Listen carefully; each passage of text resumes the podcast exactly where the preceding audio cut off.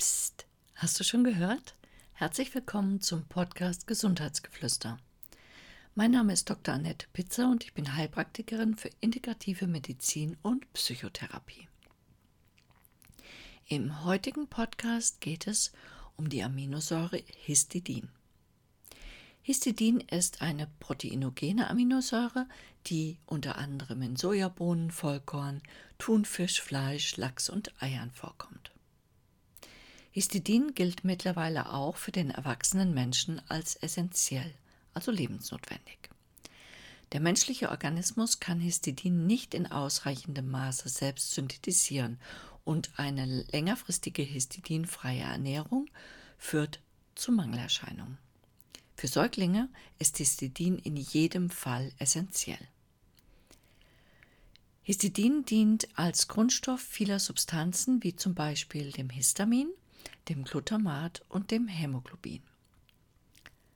Es wird für die Bildung der Myelinscheide benötigt, die die Nervenzelle umgibt und schützt. Du kannst dir die Myelinscheide wie die Ummantelung eines Kabels vorstellen, die verhindert, dass es zu einem Kurzschluss kommt.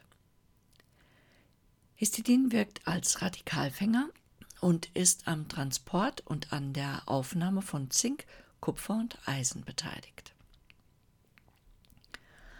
Es wirkt als direkter Vorläuf Vorläuferstoff für die Bildung von Histamin.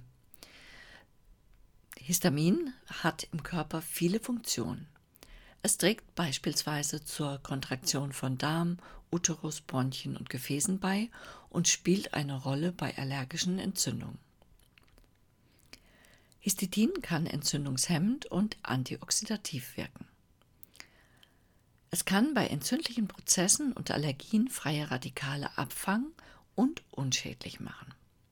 Histidin trägt zu einem gut funktionierenden Immunsystem bei, da es die Aktivität der weißen Blutkörperchen unterstützt.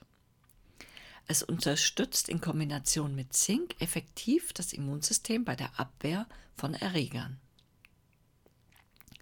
Histidin spielt außerdem bei der Aufnahme und Verwertung von Zink eine extrem wichtige Rolle.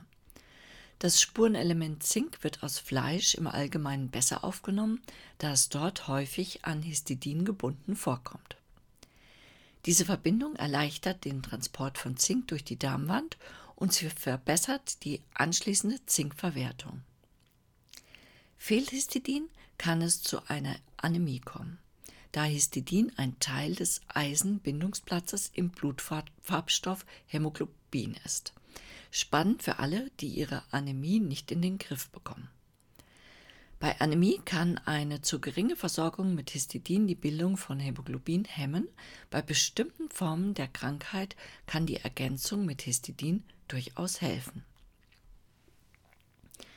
Da Histidin das Wachstum und die Regenerationsfähigkeit des Gewebes beeinflusst, wird es zur Behandlung von Strahlenschäden eingesetzt. Studien zufolge kann Histidin aber auch vorbeugend gegen degenerative Nervenerkrankungen wie Morbus Alzheimer oder MS wirken. Darüber hinaus existieren erste Hinweise darauf, dass Histidin eine diätische Gewichtsreduktion unterstützen kann.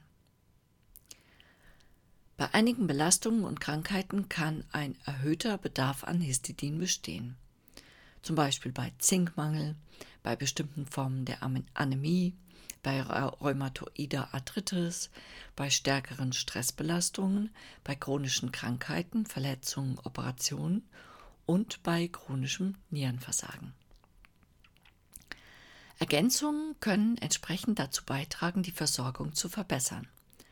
Das bedeutet, der Bedarf an Histidin kann durch krankhafte Prozesse und Stress erhöht sein. Zur Therapie wird Histidin auch bei der rheumatoiden Arthritis eingesetzt.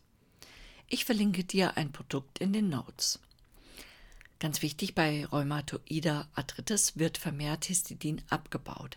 Das zeigt sich in geringer Histidinspiegeln, die im Blut oder in den Gelenkflüssigkeiten gemessen werden können. Je niedriger der Spiegel dort ist, umso stärker sind die Schmerzen und die Versteifungen.